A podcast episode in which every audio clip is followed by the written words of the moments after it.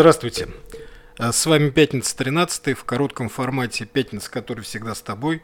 Взгляд на Мордовию из Саранска. Быстро, коротко, энергично. Более ста лет назад э, замечательный русский писатель Аркадий Аверченко написал рассказ, который называется «Спермин».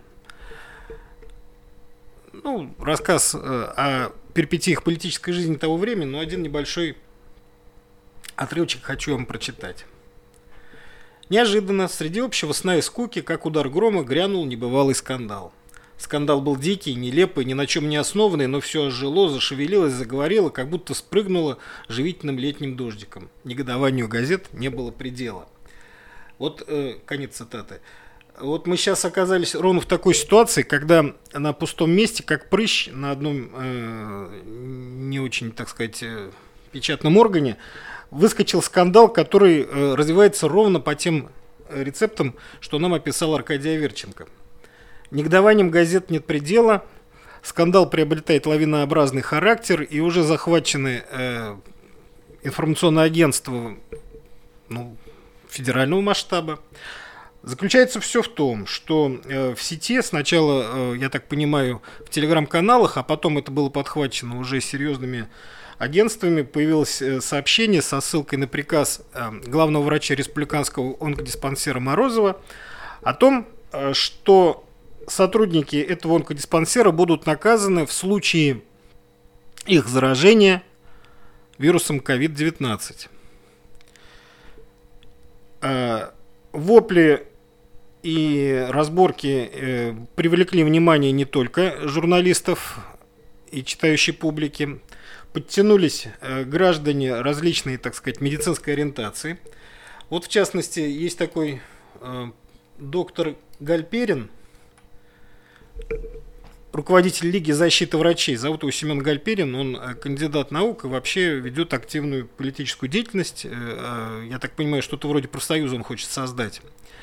Так вот, этот Семен Гальперин обвинил главврача Саранской больницы в должностном преступлении – Человек, наказывающий невиновных и заболевших, не должен занимать руководящую должность, заявил общественной службе новостей вот этот вот Семен Гальперин. Он поставил вопрос о соответствии Морозова занимаемой должности.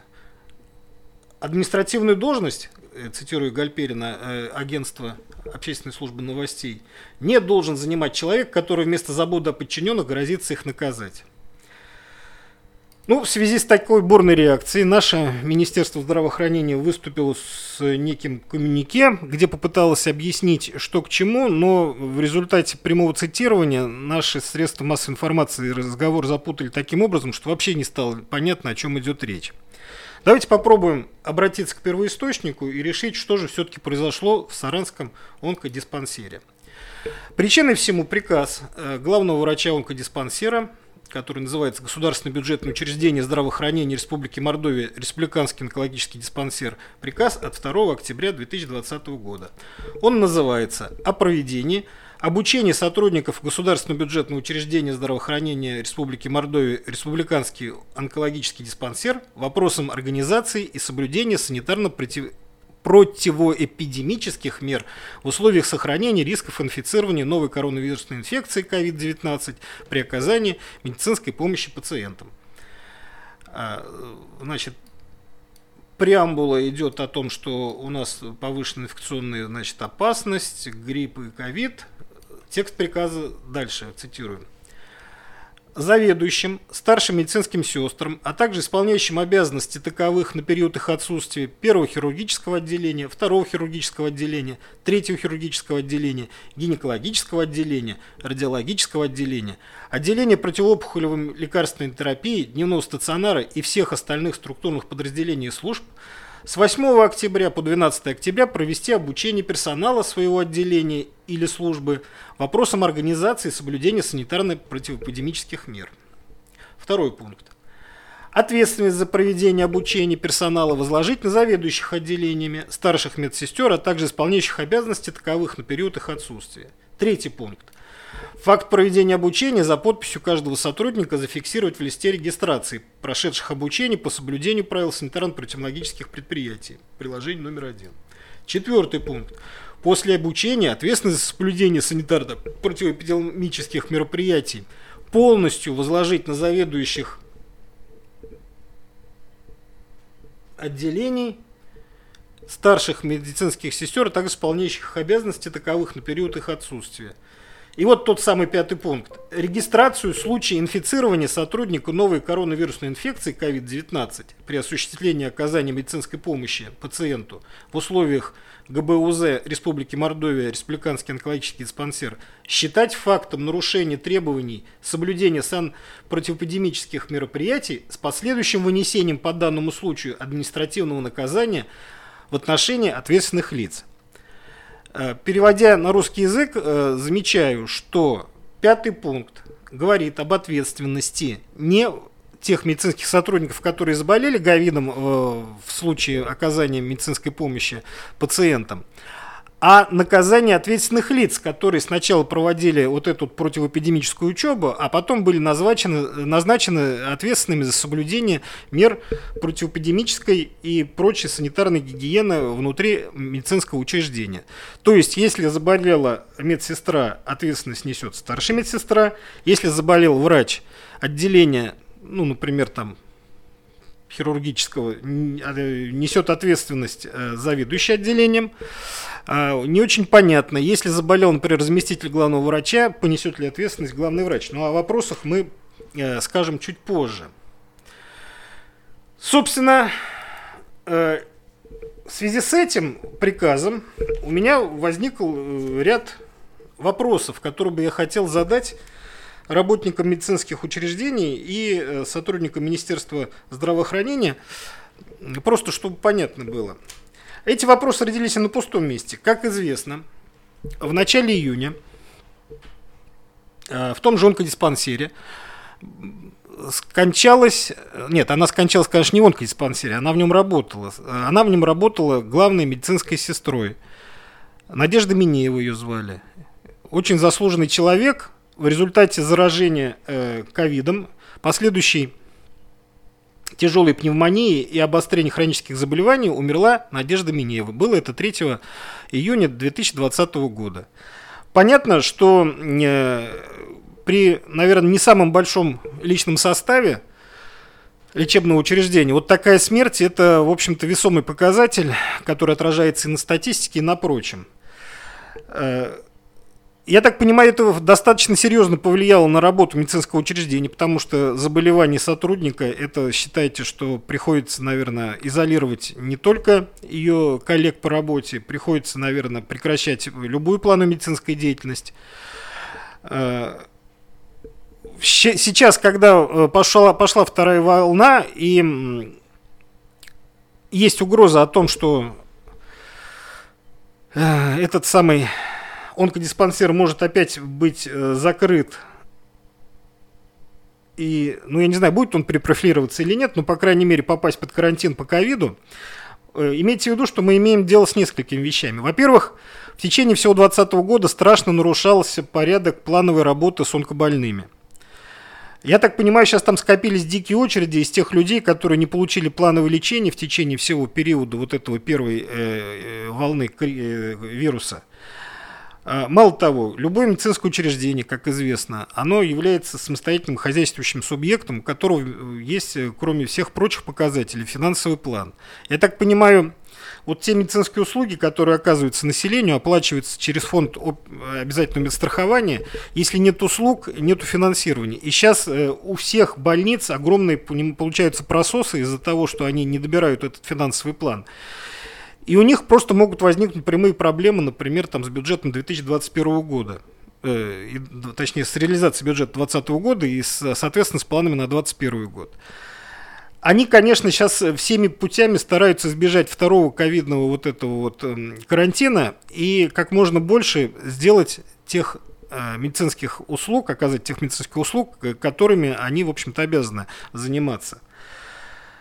Э, кроме всего прочего, в этом приказе чувствуется некая паническая нотка. Э, то есть наши руководители медучреждений страшно боятся попасть э, вообще в ковидную ситуацию. Это тоже порождает вопросы, которые я чуть попозже задам. Вот это вот все вместе плюс еще недовольство, видимо, личного состава, которому вменили, так сказать, ответственность за кого-то нести согласно приказу главного врача, и приводит к таким, э, к таким вот интересным инцидентам. С одной стороны, главврач, э, я так понимаю, в состоянии, ну, если не паники, то некоторой э, душевной озабоченности издает такой мощный приказ со всякими серьезными, так сказать, обещаниями. С другой стороны, люди крайне недовольны тем, что они будут за кого-то огребать, они с этим не согласны. Они просто, вот, я так понимаю, кто-то из перечисленных, так сказать, ответственных этот приказ сфотографировал и заслал, э, не знаю, напрямую или по цепочке в интернет. Э, в целом получается скандал на уровне э, федеральной ленты новостей, которые пытаются купировать, но, извините, заголовки о том, что в Саранске наказывают врачей за то, что они болеют ковидом, уже прозвучали, а оправдания дальше нашей локальной, так сказать, информационной тусовки никуда не пошли. Вот интересный вопрос, да? Э, материальную культуру в нашем мире делают инженеры и ученые, а управляют нашим обществом почему-то, знаете, юристы, историки по образованию, ну и какие-нибудь там, я не знаю, политические активисты. А почему? А потому что вот эти инженеры и ученые, они э, мастера своего дела, но не умеют одного, они не умеют работать с аудиторией.